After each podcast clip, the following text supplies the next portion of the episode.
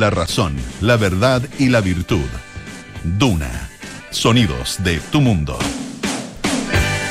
Muy buenas tardes, ¿qué tal? ¿Cómo están ustedes? Bienvenidos a una nueva edición de Aire Fresco aquí en Radio Duna. Estamos, como siempre, en el 89.7 en Santiago, 104.1 en Valparaíso, 90.1 en Concepción y 99.7 en Puerto Montt. Además nos pueden escuchar en el canal 665 de BTR, pueden utilizar nuestra aplicación Radio Duna o entrar a duna.cl donde está toda nuestra programación, la música de Radio Duna, los programas, eh, las noticias actualizadas permanentemente y también están nuestros podcasts, los que también pueden encontrar en Apple Podcasts, Spotify y las principales plataformas de podcast. Hoy vamos a mm, conversar eh, en algunos minutos más con eh, Paula Frederick en eh, nuestra sección eh, dedicada a em, el cine, la televisión, streaming, a las series, las películas, los documentales, todo lo que está en las pantallas y que tiene nombre nuevo nuestra sección. Así que estén atentos a la presentación en algunos minutos más aquí en eh, Aire Fresco. Además que nos trae una primicia, una, una película que se estrenó hoy, exactamente hoy, y de eso vamos a conversar aquí en Aire Fresco. Eso. eh, y además, bueno, vamos a estar con eh, una invitada, ella es la doctora Gabriela Ábalos, María Gabriela Ábalos, eh, es líder médica de vacunas de Pfizer para Latinoamérica. Ustedes saben que eh, Pfizer eh, está, desarrolló una vacuna eh, que es la vacuna bivalente. Eh, son eh, una vacuna que tiene eh, distintos eh, que sirve para el COVID-19, ¿no es cierto? Ah, y que es una novedad acá en, en, en- en general en Latinoamérica. Va a ser Chile el primer país que va a empezar a ocuparla. tiene la cepa original del, del SARS-CoV-2 y agrega Omicron. Ah, eh, entonces, es la vacuna antigua más esta vacuna, o sea, más, esta cepa o esta variante eh, nueva, Omicron, que ha significado a tantos contagios a lo largo y ancho del mundo. Eh, de acuerdo con lo que dijo hace algunos días la ministra Jimena Aguilera, la ministra de Salud, dice que esto va a permitir que la vacuna tenga un mejor, que haga un mejor match, dijo ella, entre lo que está circulando y la protección a que se confiere eh, con las vacunas para las personas. Así que vamos a estar conversando acerca de esta novedad y, también un poco de la historia de este desarrollo, eh, que es un desarrollo eh, eh, médico, de medicamentos, pero desa- un desarrollo tecnológico ah, que es, es muy interesante, una vacuna que fue desarrollada por eh, el laboratorio BioNTech en conjunto con, con Pfizer. Eh, así que es parte de lo que hablaremos esta tarde aquí en aire fresco. Dice que eh, la cosa ya en el Estadio Nacional está más, bastante más tranquila que ayer.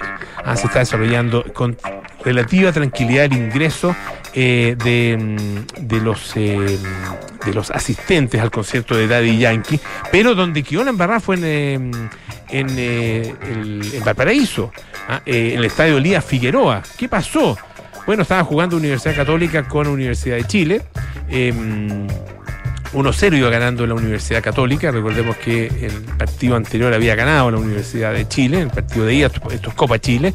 Y pero eh, se produce un, eh, un eh, en el minuto, alrededor del minuto 9, no, minuto 6, por ahí.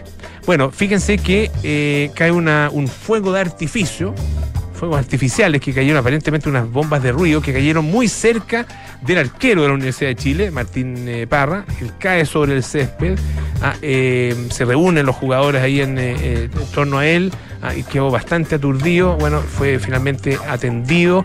El partido se suspendió durante algún rato, ah, sigue, sigue avanzando el, el tiempo, sigue, sigue, bla, bla, bla.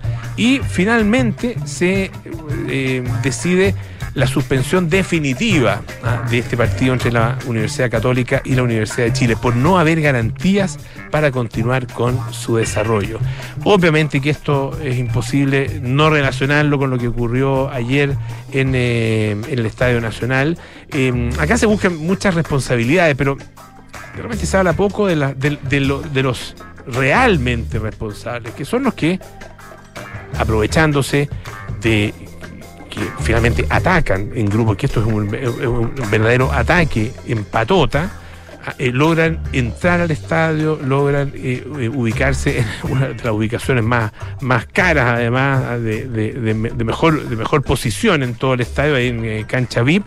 y claro, se habla mucho de la productora, se habla de las autoridades, de carabineros, de qué sé yo, la delegada presidencial, etcétera, pero se pone poco énfasis en, en los primerísimos responsables, ah, eh, que muestran una falta de educación, de respeto, ah, eh, de, respeto no solo por la ley, sino que respeto también por eh, los demás. Esta viveza Ah, que es tan deplorable ah, eh, y que se manifiesta eh, a, través bueno de distintos eh, de, distintas expresiones ah, en, los conciertos en el estadio y va más allá de la viveza porque es también prepotencia es descaro es sin, sinvergüenzura o sea realmente personas perdonen que lo diga así pero personas completamente deplorables y bueno a partir de eso, entonces, claro, empiezan, eh, a partir de esa actitud, que es lo fundamental, creo yo, eh, empieza a, claro, a buscarse, bueno, qué pasó, quiénes son los responsables, y ahí empiezan eh, las acusaciones mutuas, ¿no es cierto?, de, deslindar responsabilidades, no, que yo no, que yo hice lo que yo debía, que bla, bueno. Finalmente terminamos entonces con un anillo de seguridad mucho más amplio del que, del que había ayer, ¿ah? tratando a la gente efectivamente como delincuentes, ¿ah? como eventuales delincuentes, ¿ah? eh, a todos. Entonces, finalmente pagan, eh, pagan justos por, eh, por pecadores y esto, esto sí, sí, la verdad que ya, no se le puso el, atajo a esto en el momento en que se debía, porque ha, avanzado ya demasiado, se ha convertido en una especie de cultura. este, este aprovechamiento, el eh, esta, esta, este, este descaro, ¿ah? yo creo que esa palabra lo, define bastante bien. ¿ah? y se, claro, se convierte efectivamente en una cultura y las culturas son, bueno, difíciles de modificar eh, y hay que hacerlo hay que empezar en algún minuto, hay que hacerlo ¿ah? y tomarse el tiempo eh, y hacerlo con la decisión, con la energía y con la paciencia que se requiere. Oye, pero vamos a otra, a otras cosas. Em, el los, Vieron ustedes que bueno los, eh, los diputados eh, finalmente se, mm, se, sometieron a em, esta mm, eh, este test ah, de, droga. Ah, finalmente ningún diputado de los sorteados, fueron 78 sorteados, solo 75 se hicieron el examen. Ah, hay tres, Clara Zagardia, Maricela Santibáñez y Jorge Durán, que no se sometieron al, al examen. Bueno, em, pero la Secretaría General de la Corporación de la Cámara de Diputados informó que ninguno había dado positivo a este polémico test. Ha sido bastante polémico, efectivamente. Em, ellos se, bueno, se, sometieron esto a partir de una decisión de la propia Cámara que se había establecido en el reglamento en el mes de julio y finalmente, bueno, en dos ocasiones em, cada diputado tendrá que someterse a esto durante sus cuatro años de ejercicio. Em, ahora, el punto es que hay varios diputados que eh, aducen eh, ser, o sea, que dicen ser consumidores de marihuana, pero aducen razones terapéuticas.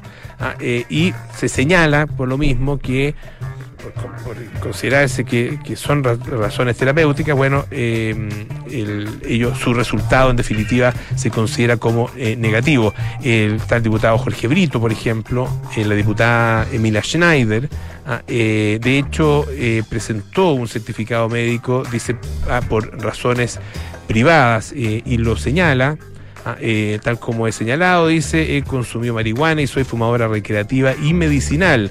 ¿Cuánta plata gastó el Congreso en este gustito que se dieron algunos para, repartir, para intentar repartir funas entre diputados? Porque claro, ella dice, salí negativa al test de drogas de la Cámara, listo, se acabó el show y se hacen las acusaciones de la derecha y se caen, dijo, dijo las acusaciones de la derecha y Pamela Giles. Espero ahora hagamos la pega y legislemos para aportar en tarea de desbaratar, de desbaratar al narcotráfico y dar un enfoque de salud pública integral a las adicciones.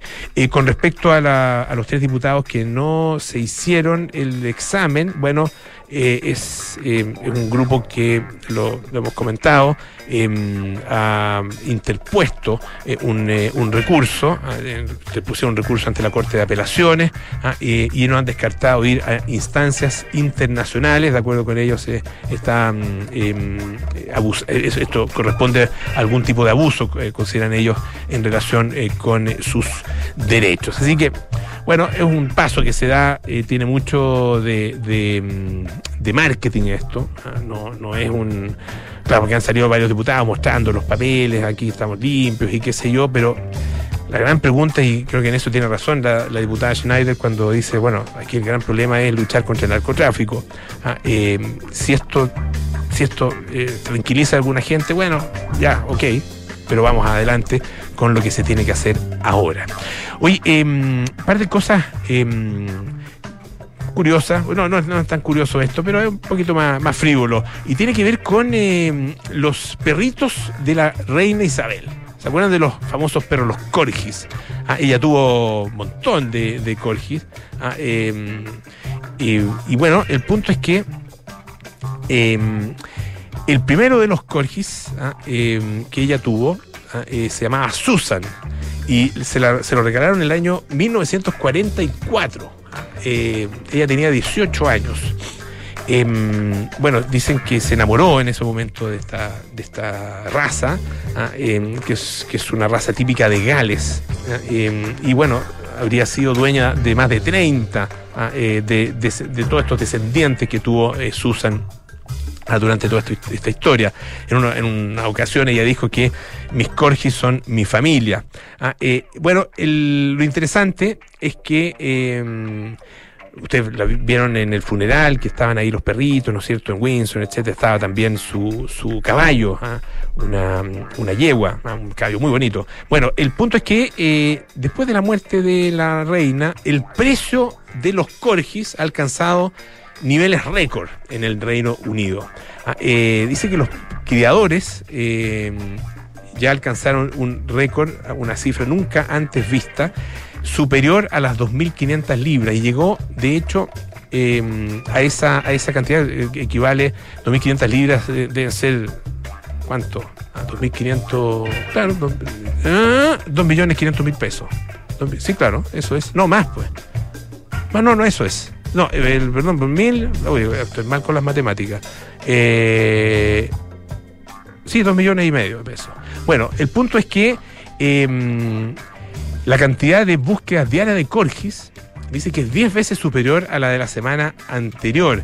Ah, eh, ahora, no es primera vez eh, que, el año que la reina recibió su corgis y que se hizo, bueno, muy, muy famosa, la gente en Inglaterra y bueno, en todas partes del mundo ha seguido eh, habitualmente a la realeza, no es una cosa nue nueva de ahora, sino que, el, interés que provoca eh, ha sido una cosa que lo ha acompañado durante toda la historia.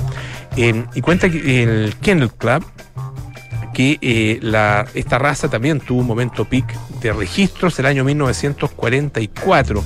Eh, los criadores, dice eh, Chiara Farrell, que es gerente de bibliotecas y colecciones del Kennel Club, dice que los criadores percibieron cómo un perro de repente se volvió muy popular en el mercado. Es el efecto 101 dálmatas. Y esto hace referencia a otro momento de gran popularidad de una raza de perros, particularmente los dálmatas. Ustedes recordarán los lo que ya tienen sus años, que en alguna época uno veía hartos, ahora se ven re poco. Ah, no, sé, no sé qué ha pasado con los dálmatas, bueno, pasaron de moda. Ah, eh, esto después de que Disney eh, hiciera la película ah, eh, que se estrenó el año 1961. Eh, dice que también se ve en la publicidad. Ah, eh, por ejemplo, eh, hay un, perrito, eh, un cachorro que es conocido como Andrex, ah, que aparece en, que es el, cachorro de la marca Scott, ah, la marca de, de, productos, digamos, de, de higiene Scott. Eh, y que, bueno, dice que fue un golpe maestro eh, y que, bueno, ha significado también la venta de muchísimos, o el interés en muchísimos de esos perros. En la década de los 60, eh, hubo casi 9.000 registros de cachorros de esta raza, ah, comenzaron después a decaer, pero volvieron a aumentar a partir del año 2017, pues alcanza su pic en el año 2018. Y eso coincide ah, nada menos que con la serie The Crown. Así que ahora se espera que alcancen, bueno, ya de hecho han alcanzado eh, unas cifras muchísimo más altas. Em, una, última, una última cosita. La Agencia Espacial Europea eh, dio a conocer un plan, esto para probar lo siguiente, la viabilidad de la energía solar capturada en el espacio. Ah, esto para hacer frente, por supuesto, a las necesidades energéticas y particularmente de fuentes renovables ah, que requiere el planeta. Es un programa que se llama Solaris eh, y va a incluir eh, distintos estudios, desarrollos tecnológicos para convertir eh, esta agencia, la ESA, ¿no es cierto?, convertir a Europa en líder mundial en este recurso energético que todavía está sin explotar o sin, sin, ser explotado. El concepto de recoger el sol en el espacio, la energía más bien del sol en el espacio, eh, se viene debatiendo desde hace bastante tiempo. En algún momento el gobierno estadounidense le había entregado al Departamento de Energía y también a la NASA un presupuesto bastante importante de 50 millones de dólares para estudiar eh, este, esta posibilidad. Y desde entonces, bueno, se han producido algunos avances en, eh, las células solares de alta eficiencia, la transmisión inalámbrica de energía y el montaje robótico en órbita, dice una nota del The Independent, que ha llevado a varias agencias espaciales nacionales a renovar el interés por la idea. Japón, por ejemplo, ah, o la Agencia Espacial China también, eh, persiguen justamente estos objetivos.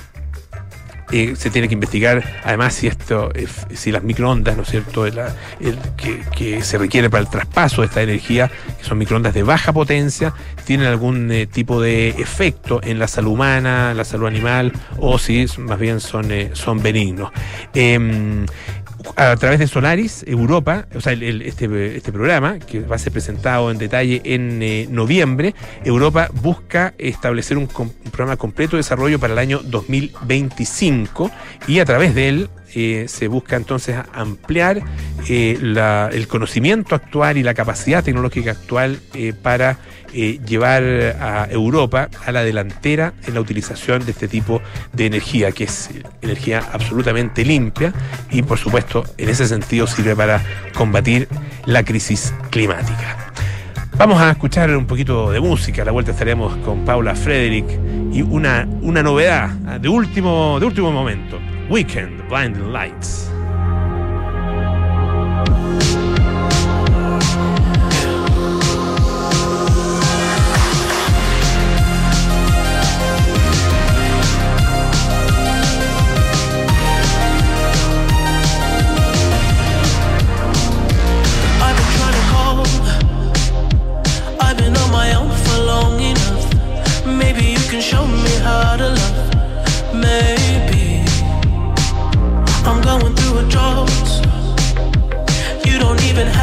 do too much.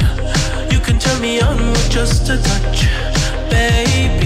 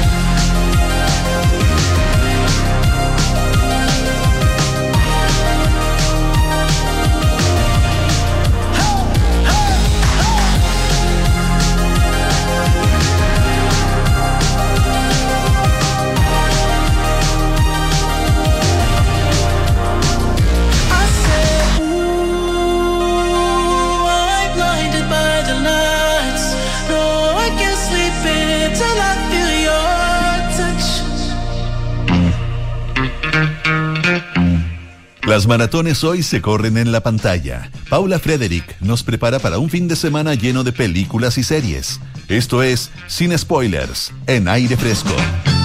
Ah, vieron que ahora tenemos nombre de sección.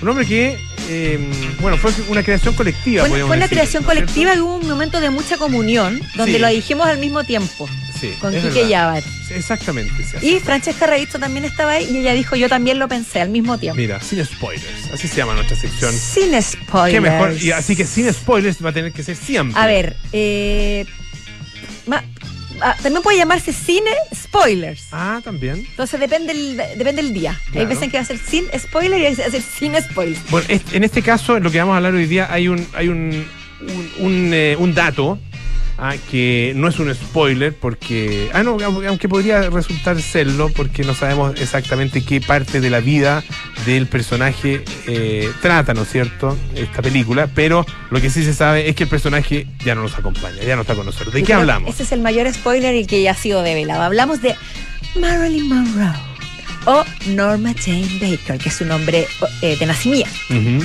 Porque tenemos la noticia fresquísima. Hoy, 28 de septiembre, fue estrenada la esperada película, la esperada biopic de la rubia. De la rubia más famosa de la historia, podríamos Sí, pues. decir. Y que se llama exactamente Rubia. Monroe. ¿Y sabes tú por qué se llama Blonde?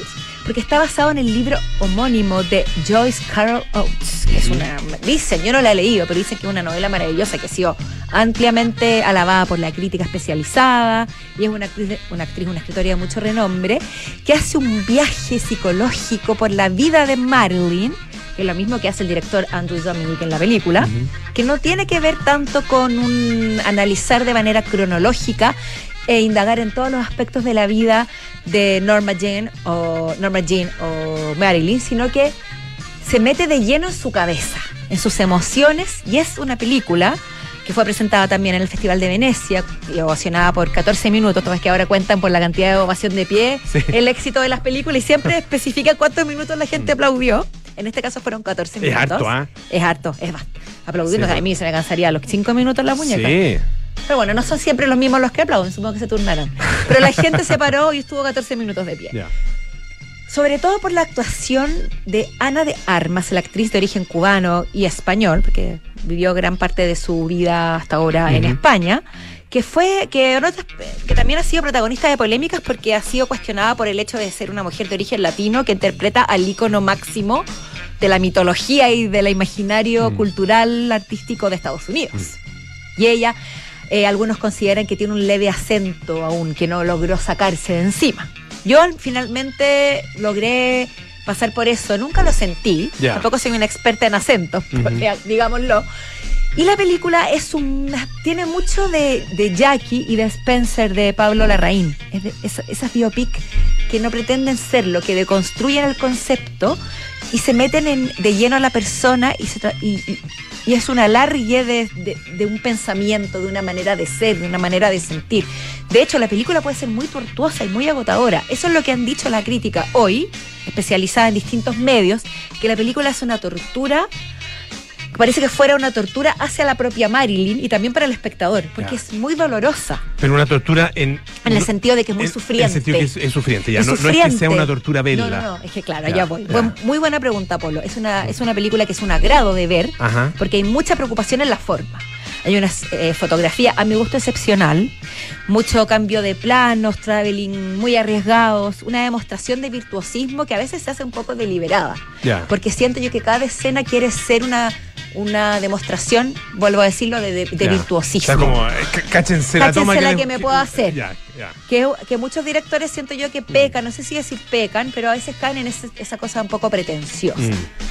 También juega mucho con los blancos y negros y el color, y tiene algunas escenas que a mi, a mi juicio se pasan un poco de la raya. Ya. Pero lo que sí me parece que es una película consecuente que mantiene desde un inicio al fin su cadencia. Que algo que, pe- perdón, el, ese, ese virtuosismo, claro, hay que ser realmente muy virtuoso. Para que no se note. Para que no se note. Hay que ser Kubrick para que no se note. Hay que ser curio para que no se note. Y hay directores como Alejandro González Iñárritu, a veces, por ejemplo, lo, lo han criticado con- por películas como Birdman, que es un plano secuencia de dos horas y media, Mm. o dos horas, que es como demasiado notorio lo que no debería notarse, como tú bien dices. Como que parezca fácil, Claro. que no se vea que hay demasiado esfuerzo detrás. Pero a la que sí le sale muy fácil y muy virtuosa es a la protagonista.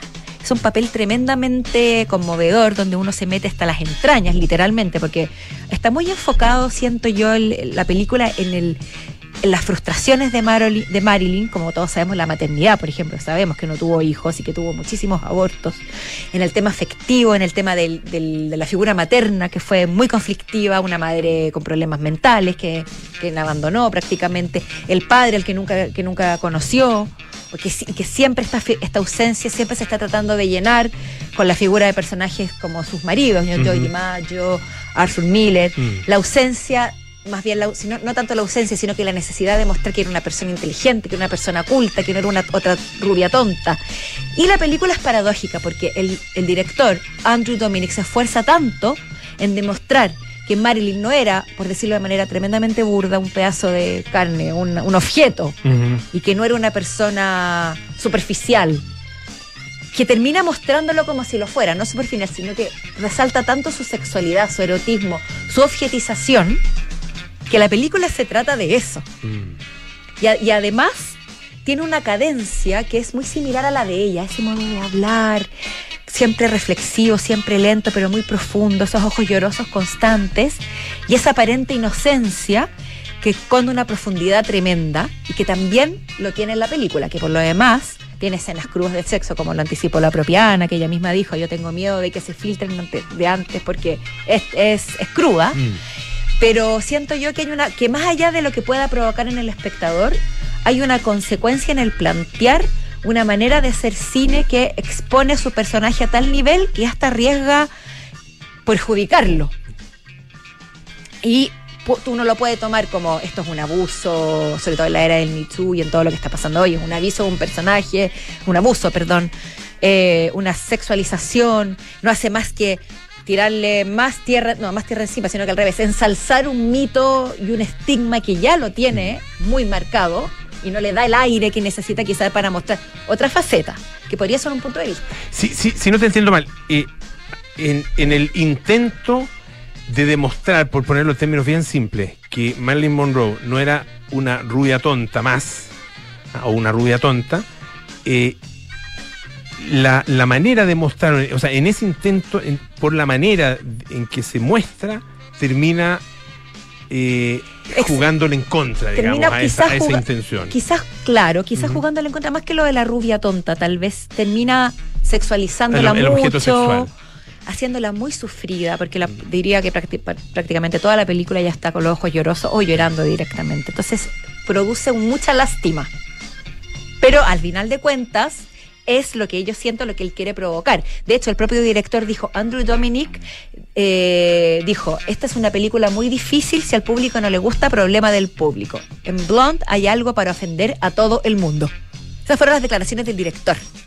Entonces yo creo que no es ni un error de ni un- una mala decisión, sino que es una decisión de mostrar un personaje herido, dañado, deconstruido, sobreestimulado, que trató de ser una persona, entre comillas, normal y de encontrar la felicidad, pero que su propio su propia sexualidad exuberante, pro- la el propio objeto que, que construyó, la llevó al final que todos sabemos.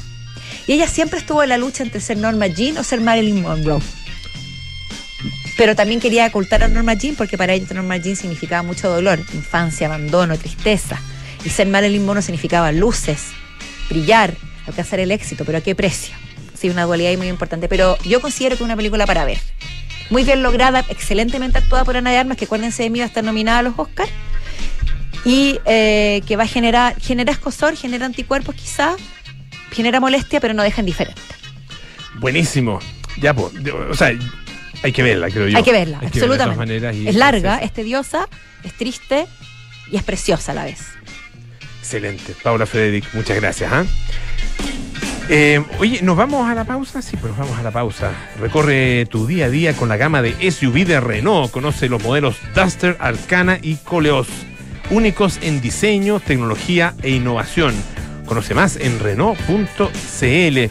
Y en Clínica Universidad de los Andes entregan a sus pacientes y sus familias una atención médica de calidad a cargo del mejor equipo de especialistas en un entorno acogedor con tecnología única en el país. Personas al cuidado de tu salud. Hacemos una pausa pasa aire fresco a la vuelta. No excluyas de las conversaciones a los adultos mayores que tienen problemas de audición. En lugar de eso, ubícate frente a ellos para que te vean, modula, habla lento y ocupa un tono de voz grave. Así podrán entenderte y se sentirán considerados. Soy Pamela Chávez, geriatra. En Clínica Universidad de los Andes contamos con una moderna infraestructura, tecnología única en el país y lo más importante, el mejor equipo de profesionales. Clínica Universidad de los Andes. Somos personas al cuidado de tu salud. Oye, está lindo tu auto. Te felicito. Es un SUV, ¿verdad? No, es la evolución del SUV. ¿Cómo es eso? Es la evolución del SUV. ¿Ah? Es amplio, tiene onda y súper tecnológico. Mira tú, ¿eh? me gustó. Renault Arcana, la evolución de SUV, con un diseño único interior y exterior. Potente y eficiente motor turbo con 150 HP, que rinde hasta 19,6 kilómetros por litro, 475 litros de capacidad en su maletero. Y para mayor seguridad, 6 airbags integrados y cambios dinámicos gracias a su Paddle Shift. Cotiza el tuyo en Renault.cl y súbete a un Renault Arcana. Derco Center. Hola Elisa. Hola Juan. Les escribo porque ustedes, nosotros, todos, tenemos algo grande, algo noble y trascendente que hacer en la vida y luchamos para hacerlo realidad. Nuestra misión es formar personas comprometidas con el bien común y con la paz, con el cultivo del conocimiento y con la búsqueda de la verdad. En la Universidad San Sebastián hacemos nuestra tu misión y la misión de cada nueva generación. Lou Rawls fue dueño de una de las voces más privilegiadas de la música popular. Aunque se lució en un puñado de estilos, encontró la gloria de la mano del sonido de Filadelfia que lo transformó en un ídolo de soul a nivel mundial. Esta es la historia que te contaremos hoy desde las ocho y media en Sintonía Crónica Epitafios. Lou Rawls, resucitado por el soul, en Duna, sonidos de tu mundo. Enfrentar el cambio climático es tarea de todos. Duna, por un futuro más sostenible. Las ciudades representan menos del 3% de la superficie de la Tierra, pero actualmente concentran más de la mitad de la población mundial. Y aunque son un motor del crecimiento económico, también lo son de la contaminación del planeta, ya que consumen más de dos tercios de la energía y emiten más del 70% de los gases de efecto invernadero a nivel global. Para lograr ciudades neutras en carbono existen diversas medidas que ya se están aplicando en diversas partes del mundo. Canadá, por ejemplo, ha puesto en marcha un impuesto al consumo de combustibles fósiles como el gas, el petróleo y el carbón. Por su parte, Nueva York exige a los propietarios de grandes edificios que realicen auditorías de eficiencia energética periódicas. Ambas son ejemplos de iniciativas locales que pueden conseguir efectos globales. Acciona, expertos en el desarrollo de infraestructuras sostenibles para recuperar el planeta. Hola Claudio, ¿cómo anda todo? Hola, ¿cómo te va? Oye, vi el otro día que instalaron Verisur. Sí, contratamos la alarma porque queríamos sentirnos más De tranquilos. todas maneras, vi la placa fuera de tu casa y me llamó la atención. Justamente eso mismo buscamos. Mira, ponte en el lugar del ladrón. ¿Dónde entrarías? ¿A una casa con o sin alarma? Sí, tal cual, bien pensado. Nos vemos. Protege lo que más quieres con la alarma Cero Visión de Verisur, capaz de actuar antes que lleguen las fuerzas de seguridad. Llama al 600-385-0003 o calcula online en verisur.cl. Activa Verisur, activa tu tranquilidad.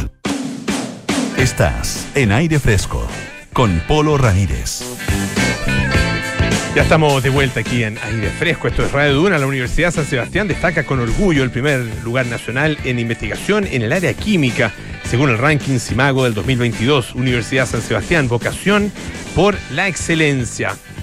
Bueno, este año, en realidad, en los últimos tres años, ah, eh, hemos hablado harto de. eh, dos años en realidad, estoy exagerando, eh, harto y, y- y- y hasta, mm, hasta nos hemos hecho de alguna manera un poquito expertos en el tema de las vacunas. Eh, no solo acá en Chile, sino que también en distintas partes del mundo. Eh, y una, uno de los nombres que, que surgió con, eh, con muchísima fuerza, que bueno, un laboratorio que conocemos de hace décadas, ¿no es cierto?, pero que surge en este contexto con mucha fuerza, es eh, el laboratorio Pfizer. Ah, eh, a propósito de su desarrollo ah, em, de eh, vacunas contra el COVID-19. Y mm, hace muy poquitos días, la semana pasada, se conoció la llegada acá a nuestro país de eh, un eh, primer cargamento, la primera remesa de la vacuna bivalente, ¿ah? una vacuna que eh, contiene la, la cepa original de SARS-CoV-2 y también la de Omicron, la variante Omicron. Y para conversar acerca de esto estamos con la doctora Gabriela Ábalos, que es líder médica de vacunas de Pfizer para Latinoamérica. Doctora, ¿cómo está? Gusto saludarla, muy buenas tardes. Hola, buenas tardes. Un gusto saludarte a vos también. Eh, cuéntanos, eh, eh, Gabriela, eh, acerca de bueno eh, de lo, de lo que ha pasado con, eh, con esta con esta con Pfizer y esta vacuna. Ah, no, no, no tanto desde el punto de vista mm, comercial, ¿no es cierto? Que me imagino que ha sido que ha sido muy importante, sino que de lo que significa en términos de desarrollo de- tecnológico, científico y la capacidad de responder frente a una emergencia. Bueno, mira, muchas gracias por la pregunta. La verdad es que esto es súper importante para, para aclararle a la audiencia de en qué anda la agenda de, de las vacunas de contra COVID. Eh, como ustedes saben, hasta ahora eh, la vacuna de Pfizer había sido eh, la vacuna original con la variante original eh, y esta y esta vacuna, digamos, sirvió para eh, proveer protección contra las distintas variantes que fuimos viendo a lo largo de la pandemia. Eh, hasta que apareció Omicron, ¿no? Y cuando vimos que apareció Omicron, eh, se vio que se necesitaba bastante más inmunidad para proteger contra Omicron. De hecho, si bien la inmunidad iba cayendo eh, cuando iban apareciendo las otras variantes, vimos que con los refuerzos esa inmunidad se restauraba. Eh, no, no fue tan así para Omicron eh, y se empezaron a ver bastantes más casos y casos graves, etcétera. Y es, es, es por este motivo que junto con las autoridades regulatorias y la academia se decidió em, eh, eh, elaborar, eh, desarrollar esta, esta mm, vacuna nueva, reformulada, con la variante Omicron incluida. Quiero aclarar que la, mm, que la mm, plataforma de ARN mensajero permite hacer estas variaciones en la formulación de la vacuna muy, muy rápido. Y esto lo sabíamos primero porque, por- porque ya había un, un- todo un desarrollo previo de esta tecnología. Y además nosotros, a medida que iban saliendo las variantes, fuimos teniendo eh, esas, esas vacunas, ¿no? Las fuimos haciendo, hicimos vacuna de beta, hicimos vacuna de delta, las probamos por las dudas que fuera necesario utilizarlas. Bueno, y en este caso fue sí necesario utilizar Omicron. En la versión bivalente, porque Omicron, la, la, la, el- la parte de Omicron de la vacuna bivalente protege mucho mejor contra la familia Omicron, eh, y mientras que todavía se conserva la parte de, mm, eh, de, la, de la cepa original, para proteger, es, exacto, para que la protección sea eh, de amplio espectro. Esto permite eventualmente poder anticiparnos, eventualmente por, por mm, eh, cambios futuros que no sepamos para dónde eh, pueden dispararse y entonces nos estamos asegurando conservar la variante original que ya tiene, que ya ha demostrado proteger contra distintas variantes. Claro, contra todas esas variantes que fueron apareciendo tal como usted explicaba hasta la llegada de, de Omicron. Eh, ¿Qué tiene, qué tiene eh, Omicron que eh, hace que eh, se necesite una vacuna eh, de alguna manera específica para esa, para esa variante, distinta a la de la cepa original y algunas de las que lo siguieron?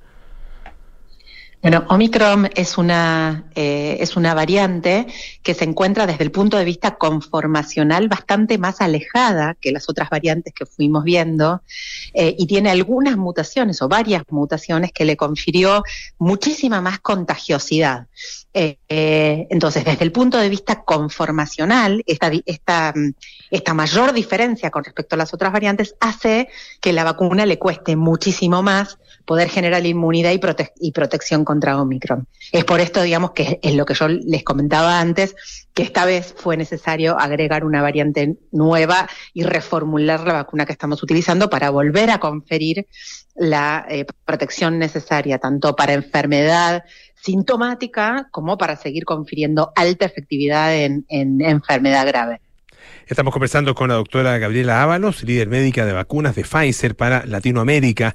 El- el, eh, cuando se introduce la vacuna en, eh, en, los distintos países, se hace sobre la base de eh, análisis, de investigaciones, de, de pruebas eh, científicas, ¿no es cierto? Y pruebas que se hicieron a través de distintos procesos que garantizan su seguridad, su efectividad también. ¿Qué ha pasado con la vacuna? Porque es, esa es la información con la que se toma la decisión de aplicar las vacunas, ¿no? En los distintos países. ¿Qué ha pasado después con la mm. vacuna en términos de, eh, de el estudio eh, en, en, campo real, por así decirlo? Bueno, eh, la verdad es que cuando uno licencia una vacuna, como vos bien dijiste, eh, cuando uno le pide a la autoridad regulatoria una licencia para una vacuna, la autoridad regulatoria se fija siempre primero en la seguridad, porque una vacuna que, que se le da a una persona sana para prevenir una enfermedad tiene que ser primero que nada segura.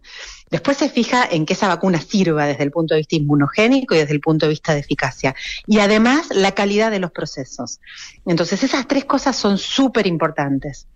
Eh, una vez que las vacunas se licencian, como bien lo mencionabas, se empiezan a utilizar en las poblaciones y se empiezan a ver eh, los datos de vida real, tanto de eficacia y efectividad, eh, eh, cómo funciona la vacuna en la vida real, como el aumento y el agrandar la base de datos para eh, la seguridad de la vacuna. Entonces, lo que vamos viendo, eh, y por, digamos, y, y, a mí me gustaría destacar que durante esta pandemia se quedó claramente demostrado que, que los sistemas de vigilancia, tanto epidemiológicos que nos fueron informando cómo debíamos movernos con las vacunas, como los sistemas de vigilancia para efectos adversos, funcionaron y funcionaron rápido y nos permitieron detectar rápidamente efectos adversos que eran muy, muy raros que nunca se pueden detectar en los estudios clínicos. El resto de los efectos adversos fueron muy consistentes, digamos, muy parecidos a lo mismo que habíamos visto en los estudios clínicos. Así que eh, eh, todo esto nos, nos dio muchísima seguridad en la utilización de estas vacunas en términos eh, de que se desarrollaron de la misma manera que las otras vacunas. Al ser una plataforma nueva, estábamos todos muy expectantes de la información que viniera de la vigilancia y, y, la vigilancia epidemiológica nos mostró, epidemiológica y de seguridad, nos mostró que las vacunas siguen siendo seguras, son igual de, de seguras que lo que vimos en los estudios clínicos y, y pudimos detectar y caracterizar estas, estas eh, efectos adversos eh, o reacciones adversas que eh, se producen en muchísima menor medida y que sí no habíamos visto en los, en los estudios clínicos cuando se estaba trabajando en el desarrollo de vacunas, esto eh, eh, ya, prácticamente desde el inicio de la pandemia, eh, y comienzan estos desarrollos por parte de distintos laboratorios, em, se dijo, bueno, esto va a demorar años, ah, em, porque, porque el desarrollo de una vacuna requiere incluso décadas, aparte de toda la inversión gigantesca que, que se necesita, etcétera. Finalmente, todos esos plazos, ¿no es cierto?, y todas esa, esa especie de premoniciones que hubo,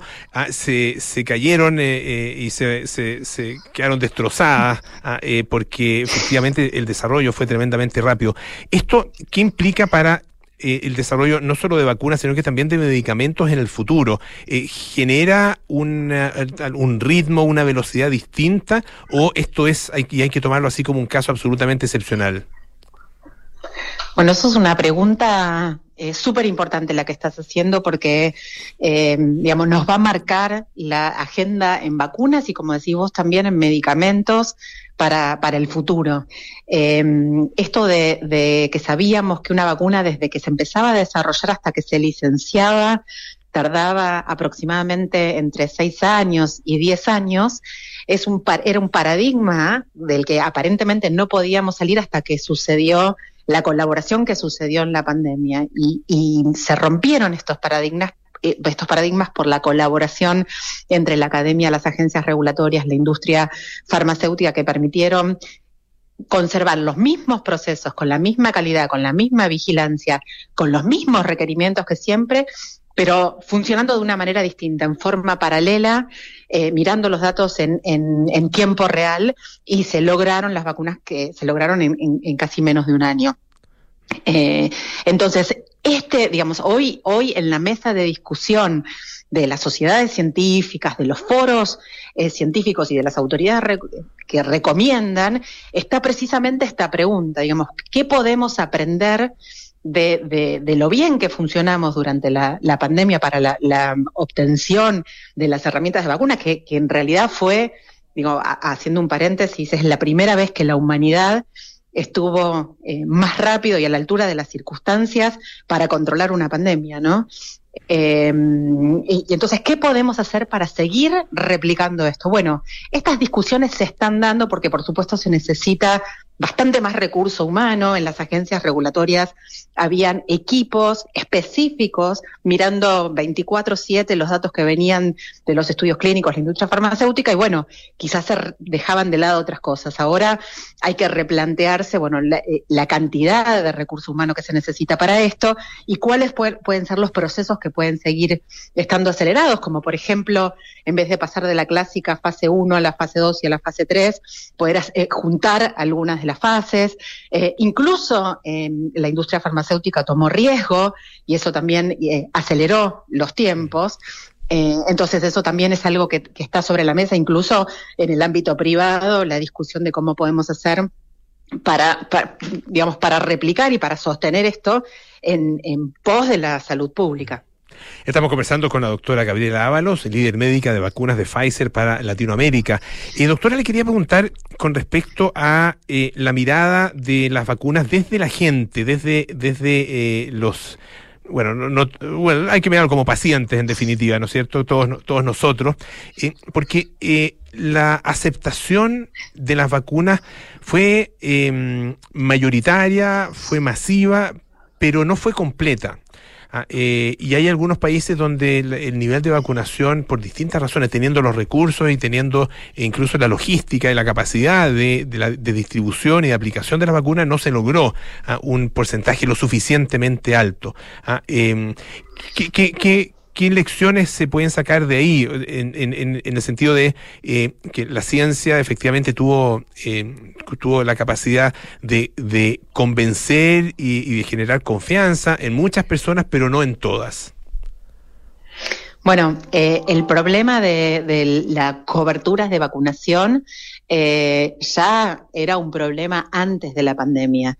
Eh, y, si- y muchísimos eh, países, si bien tenían la disponibilidad en forma gratuita de vacunas y vacunas de alto nivel en sus calendarios de inmunizaciones, nunca, nunca se llega a, a una tasa eh, hiperaceptable que sería, no sé, arriba de un 95%, salvo algunos excepciones, como por ejemplo eh, puede ser Uruguay, muchas veces como puede ser Chile también, que para algunas vacunas tenían es- unas tasas altísimas de vacunación. Este, pero, pero no, no, no siempre ni para, ni para todas las vacunas que están disponibles. Con lo cual, esto es algo que se viene charlando hace rato en, en cuanto a la confianza, a la aceptación de las vacunas. Y hay varios factores que eh, eh, vengo escuchando, porque cl- claro, también está como parte de, la mesa de discusión de las autoridades y de los expertos, y vengo escuchando que hay dos cosas que son fundamentales. Una es la percepción de riesgo de la población y otra es el acceso, ¿no? Así como vos decís, eh, que hay muchos países que las tenían disponibles eh, y aún así la gente no se vacuna y en esos casos la gran mayoría de las veces es por la caída de la percepción de riesgo, que puede ser un poco lo que nos está pasando en este momento. Eh, y por otro lado, hay muchísimos países del mundo que el problema es la falta de acceso, ¿no? No llegaron las vacunas en tiempo y forma, no tuvieron los recursos disponibles para para implementar programas ágiles y efectivos, etcétera. Y hay una minoría, digamos, que en el que se, que se mm, reparten asimétricamente en el mundo, por suerte en nuestra región, en Latinoamérica, no son la mayoría, que son las personas que son antivacunas, las personas que no creen en ninguna vacuna eh, y que también se opusieron muchísimo a la vacuna de COVID. Entonces, pero esto es una minoría, por suerte, en América Latina eh, y lamentablemente tendríamos, o sea, todos los que trabajamos en vacuna estamos mirando eh, en atacar, digamos, eh, de alguna manera eh, todos estos frentes, ¿no? Eh, po- poder mejorar el acceso de la gente, poder eh, cre- se- seguir creando confianza. Eh, poder eh, luchar contra lo de la percepción del riesgo, que es muy importante eh, para que la gente tome conciencia y siga vacunándose por más que no perciba el riesgo, porque esto es importante para todas las vacunas, no solamente para las vacunas de COVID. Va- va- vale solamente citar el ejemplo del sarampión o el ejemplo de la polio que mm, bueno eh, la- las vacunas son son como dicen como se ha dicho mucho eh, son presas de son víctimas de su propio de su propio éxito no entonces la gente que no ha visto un caso de polio lo terrible que es eh, han pasado generaciones que no se ha visto y la gente deja de percibir ese riesgo y el valor que tienen las vacunas para prevenir enfermedades que fueron tan tan tan terribles Doctora Gabriela Ábalos, líder médica de vacunas de Pfizer para Latinoamérica, muchísimas gracias por esta conversación con Radio Duna, que esté muy bien. No, muchísimas gracias a ustedes por el contacto y muchas, muchos eh, saludos a vos y a toda la audiencia. Gracias. Muy amable, muchas gracias. Vamos a escuchar eh, a Jesus Jones con Right Here, Right Now.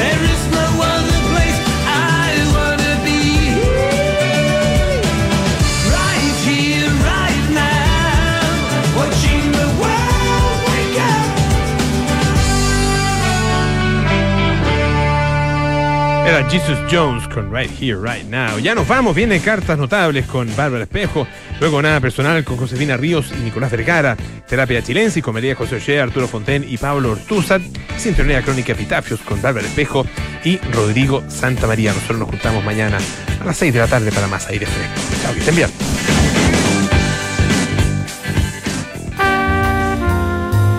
...1781. El astrónomo alemán William Herschel descubre un